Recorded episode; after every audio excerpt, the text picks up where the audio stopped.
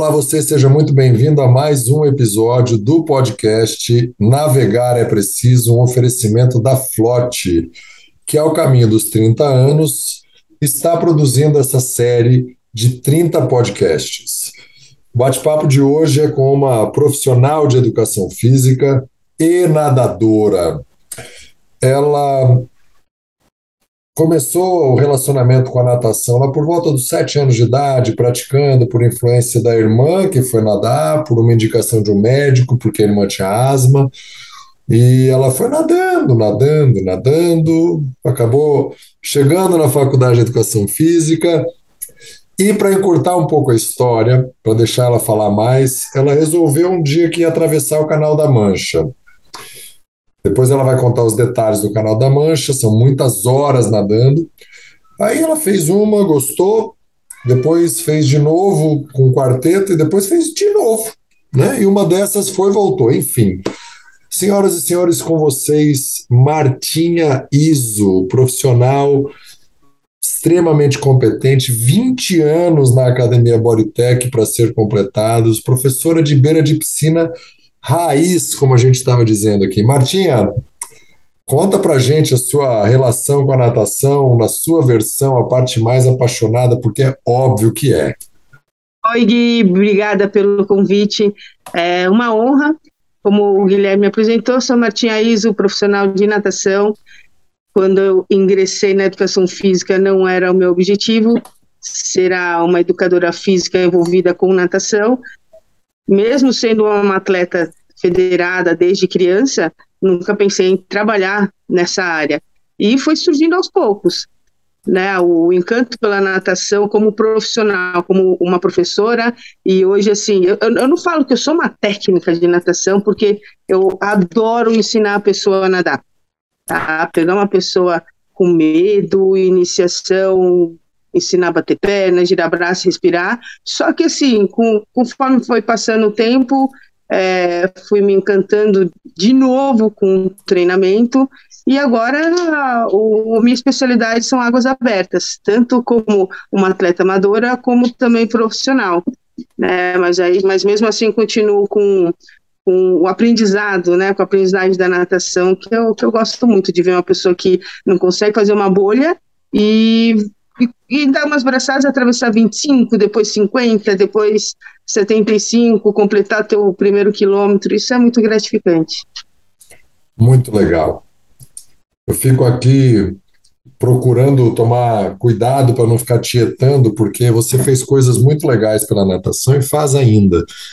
Conta para mim um pouquinho aqui, para quem estiver nos ouvindo, quando alguém vai se preparar, o Canal da Mancha são quantos quilômetros e quanto tempo demorou para você fazer a primeira vez sozinho? O Canal da Mancha ele é um, um, um braço do Oceano Atlântico que divide a França, a Grã-Bretanha do, do continente, né? E o caminho mais curto que tem são 34 quilômetros. Uau, o caminho mais curto, né? Mas é, só que assim, o, ele não é o, o desafio dele maior não é tanto a distância, sim as condições climáticas que ele tem. A, a, mudança de corrente, os ventos que acontecem lá, que são muito fortes e mudam muito rápido. E eu fiz a primeira vez em 2006 e eu me preparei dois anos e meio para poder fazer o Canal da Mancha, porque eu estava há 17 anos sem caí na piscina para treinar. Eu era professora de natação, ficava na borda da piscina fazendo os outros nadarem, mas realmente eu mesmo não estava, vou falar não nadando, mas não treinando, né? Eu nadava, vai, 1.500 metros duas vezes por semana. Então, eu tinha que realmente voltar a treinar e foram dois anos e meio. Isso aconteceu, comecei a treinar em 2004, janeiro de 2004, e eu consegui realizar meu sonho de atravessar o canal, canal da Mancha em agosto de 2006. Então foram praticamente dois anos e meio de muito, muito suor na piscina, muita abraçada, muita dedicação. Parabéns por ter feito, é muito legal, é muito muita dedicação, como você disse. E não tente fazer isso em casa se você não estiver totalmente preparado. Não se arrisque. Tem que ter uma equipe de apoio, Tem alguns profissionais no Brasil que são extremamente competentes. A gente falava ainda há pouco do seu técnico, do Igor, que uma vez ele fez, depois ele foi, bateu a mão lá e voltou, né? Que é um dos caras, talvez, que mais entenda sobre esse assunto no Brasil. Conta pra gente, já que você tem um super técnico desse, e você, com esses anos todos acumulados de experiência, três passagens, como é o treinamento? Que tipo de material você usa para se preparar para uma travessia dessa, Martim?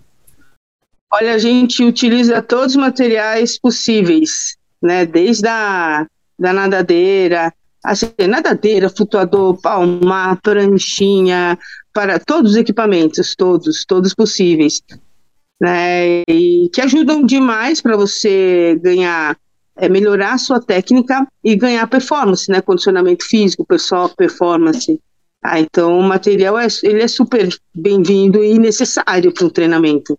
Então todo todo treino realmente tem uma vou falar, 99% do treino tem a utilização do material. Só num treino muito doido que ele dá para o Canal da Mancha, que é de 12 horas, que a gente não, não, não é autorizado a utilizar material nenhum. Somente a nossa toquinha, o óculos e a sunga, o maiô. Porque com os materiais certos, a gente, você bem falou aí, a gente melhora a técnica, a gente melhora a força, melhora a resistência de força, algumas capacidades que é, com o material fica mais fácil a gente conseguir trabalhar isso.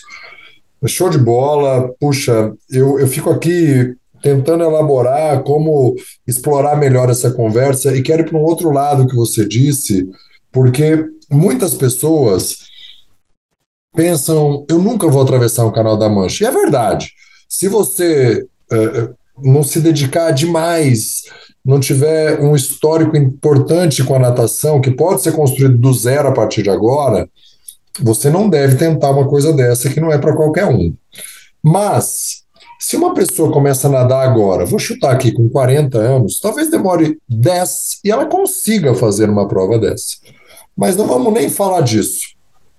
Vamos voltar um pouquinho, você disse que gosta de pessoas que não sabem fazer uma bolha, ou seja, não conseguem afundar o rosto na água com controle, e ensinar essa pessoa a nadar e atravessar os seus primeiros 25 metros, que é o tamanho de uma piscina semiolímpica. Quais são os materiais que você mais utiliza para ensinar um aluno iniciante que não sabe nada? Olha, para um aluno iniciante que não sabe nada, eu utilizo bastante a pranchinha, tá? Bastante a pranchinha, quando a pranchinha e o, eu não sei como vocês chamam, né? Se é, eu chamo de espaguete ou macarrão. Muita gente fala com a tubo e tudo. Então, são de para aprendizagem, eu gosto muito desses dois materiais no início. E depois que o, o aluno já adquiriu uma certa habilidade de, de flutuabilidade, é, flutuabilidade, aprendeu a levantar, Tá? Deitou, ou tanto decúbito ventral, decúbito dorsal, aprendeu a levantar, já sabe um pouquinho se virar, aí eu começo a usar o, outros materiais, como o flutuador, a nadadeira, o palmar, mas isso já é muito mais para frente. Os materiais mais utilizados no início, eu gosto muito da pranchinha e do espaguete, macarrão, aquatuba, não sei como o pessoal do é, jeito chama, que né? você né? quiser, enfim. do jeito que você quiser. Uhum. O que importa é que a pessoa queira ir para a água. Sinta-se encorajada. É não é? Isso é verdade. É muito rápido, né, Marta? Quanto tempo uma pessoa que não sabe nadar, na sua experiência, está atravessando os 25 metros? Olha, tudo depende se ela tem medo ou não, tá? Uma pessoa que não tem o medo da água, não tem a fobia, ela consegue atravessar a piscina em 25, 25 metros. Eu, eu sempre coloco uma média, assim, para não deixar a pessoa muito é, ansiosa, né? Então, se ela faz a natação duas vezes na semana, numa aula de 45 minutos, e é uma aluna assídua e não, e não falta, tá? ela consegue atravessar a piscina de 25 metros nadando crawl bonitinho, se não tem fobia, voltando a lembrar, é, numa média de três meses, tá? Média. Uhum. Às vezes tem gente menos, às vezes tem gente com mais tempo. Tudo depende muito da, da assiduidade, da, às vezes a pessoa tem mais habilidade em aprender a nadar, entendeu? Então, mas a média são três meses nadando duas vezes na semana. Olha que legal. Então, a gente está aqui conversando e alguém que de repente possa consumir esse conteúdo, que não sabe nadar, não sabe fazer nenhuma bolha, se ele comprar um plano trimestral e não tiver medo, já ficar na piscina sem medo, teoricamente, quando acabar o plano, duas vezes por semana, ele vai conseguir ir e voltar na piscina sem precisar de ajuda. Depois de mais três meses, Isso, ele estaria fazendo. Crawl e nadando costas, hein? Estaria fazendo mais, depois de um ano, de repente, fazendo uma aula de mil, mil e quinhentos metros. É muito factível isso. Né? Por isso, vale Sim. você procurar professores. Com... Não é todo lugar que tem um professor com essa experiência, tanto de natação quanto de borda de piscina, mas tem alguns lugares sim. Tem uma turma novinha aí, boa também, né, Marta? Uma turma boa. É, Para a gente começar aqui a andar um pouquinho, me conta dos seus treinos, aqueles mais. Uau! Qual material que mais te ajuda quando você está naquela parte heavy metal do treino, assim? Olha, eu vou falar que eu gosto muito da, do, do palmar e do. Ó, palmar e nadadeira ou palmar e flutuador. Ou seja, já percebeu que o palmar é, é para mim é uma peça muito fundamental. E geralmente o palmar, é, quem gosta muito mais são os homens, né? A mulher não tem muita força de membros superiores e tem mais força de membros inferiores. E, e eu gosto muito do palmar porque tem um, um bracinho um pouquinho avantajado, né? Aí, forte, forte. Aí Nossa, eu forte. gosto muito do palmar. Adoro bastante. Se tiver ou flutuador, ou a nadadeira, ou pé de pato, como alguns falam, também já ajuda bastante. Mas o palmar, para mim, é, é, é, é uma, como fala, é um plus. Né? Ah, é muito legal. Eu gosto também porque o palmar ele trabalha a sensibilidade, né? Quando você trabalha o palmar só na mão direita, por exemplo, e a mão esquerda está sem, você vai ter que equilibrar a força de tronco e percebe mais água na mão que está sem palmar. Obviamente que depois a mesma quantidade de metros que você fez com ele na mão direita, você deve fazer na mão esquerda para não ficar descompensado. Mas tem várias uhum. formas. Dá para nadar com ele encaixado na mão, como ele foi desenhado para acontecer. Sim. Dá para nadar segurando o palmar para ajudar fazer abraçada na amplitude, na, no ângulo correto. Tem muitas formas de usar o material que, explorando direito, vai fazer um, um, uma baita diferença no treino e na melhora da técnica, resgatando lá o começo da sua fala. Com certeza. E assim, né? O que eu sempre falo para os alunos, para as pessoas que estão aprendendo a nadar, que o nadar não é simplesmente você bater perna, girar braço e respirar, tá? É uma coordenação entre tudo que eu falei e uma percepção, tá? Você tem que ter uma percepção, uma consciência corporal muito grande para você melhorar a tua técnica, melhorar o teu nado, melhorar o teu desempenho. Tá? Muita gente começa a nadar ou acha que, que a, a natação, se você tem força, você consegue. Não, tá? Você tem que ter a técnica para poder, a técnica do nado para você poder evoluir. Diferente da, da corrida e da bicicleta, que quando você tem a força e não tem a técnica, você consegue é, dar uma evoluída na natação. Se você não tem a técnica, a evolução é muito lenta. Né? E você só vai brigar, brigar, é aquele, aquele ditado, né? Nadou, nadou, nadou e morreu na praia. é bem isso. Quando você não dá. E o material te dá muito isso, né? A consciência corporal, vamos falar, o flutuador. Quando você usa o flutuador, muita gente acha que você não precisa prestar atenção no abdômen, no core. Por quê? Como o flutuador está lá na, na tua perna, te deixa mais leve, ah, não preciso prestar atenção no core no abdômen, na tua lombar.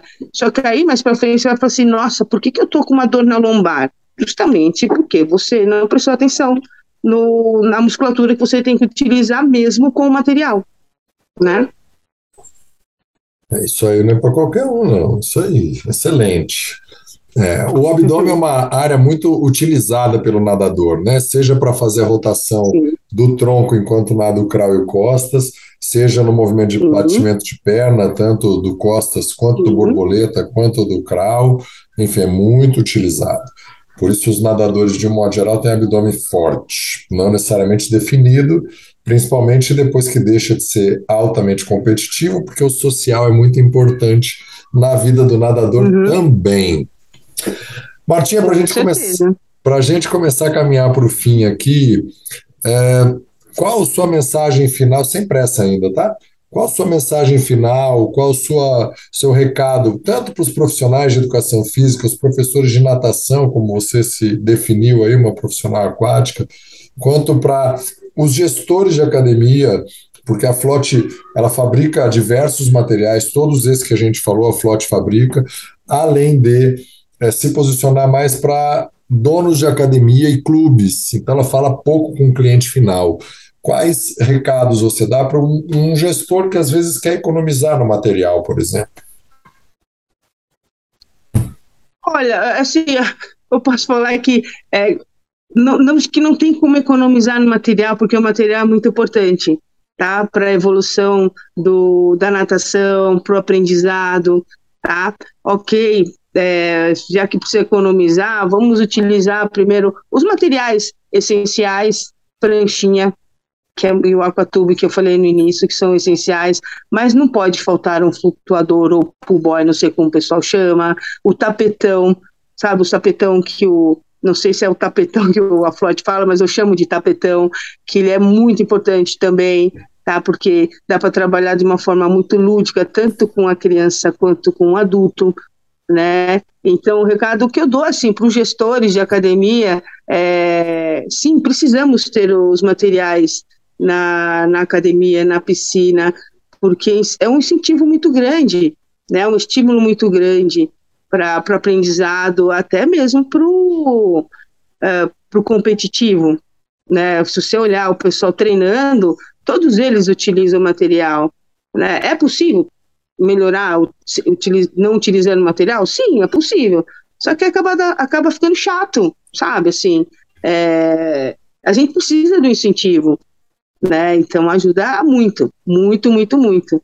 Né? E vou falar também uma coisa para os participantes, né? Pro, primeiro para os praticantes de, de natação que querem aprender, é, não deixem de sonhar, não deixem de querer aprender a nadar. Sim, é possível aprender a nadar depois de velho. É mais fácil quando criança, com certeza, tá? Mas para natação não, não tem idade para começar, tá?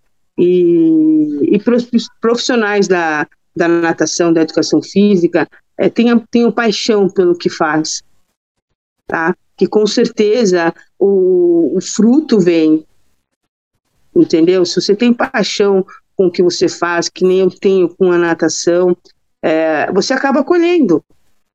Tá? Vou, vou, posso dar um exemplo rapidinho? Tá? Claro, você claro. falou de quando você perguntou é, em quanto tempo a pessoa aprende a nadar né? Tudo vai de, da dedicação e da vontade que você tem. É, semana passada, eu fui com três alunos dar a volta na Ilha Grande. E um deles, todos eles nadam muito bem, tá? E um deles, em especial, que é o Rodrigo, ele entrou na academia, ele não conseguiu atravessar a piscina, 25 metros, uma piscina semiolímpica, tá? Já surfava, então, ou seja, ele não ia morrer afogado, óbvio, mas ele não sabia nadar, o crawl. Ele se virava, tá? Ele, ele chegou, quase não chegou no final da piscina, é, nadando o crawl, porque ele não sabia nadar o crawl, e depois de sete anos, ele deu a volta na Ilha Grande comigo. Então, você pensa, tá, mas assim, teve o meu trabalho envolvido, e só que a dedicação dele também, ele teve vontade. Então, você imagina uma pessoa que não atravessou a piscina 25 metros, ele acabou fazendo uma prova, um desafio comigo semana passada, revisamos a cada uma hora, tá?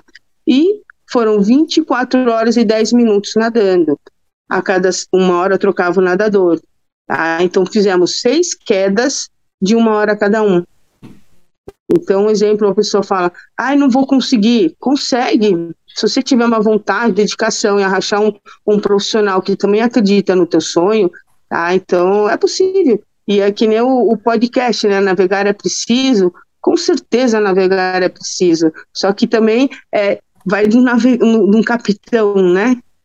Sim. direcionar para onde você vai, e os marinheiros que confiam no capitão.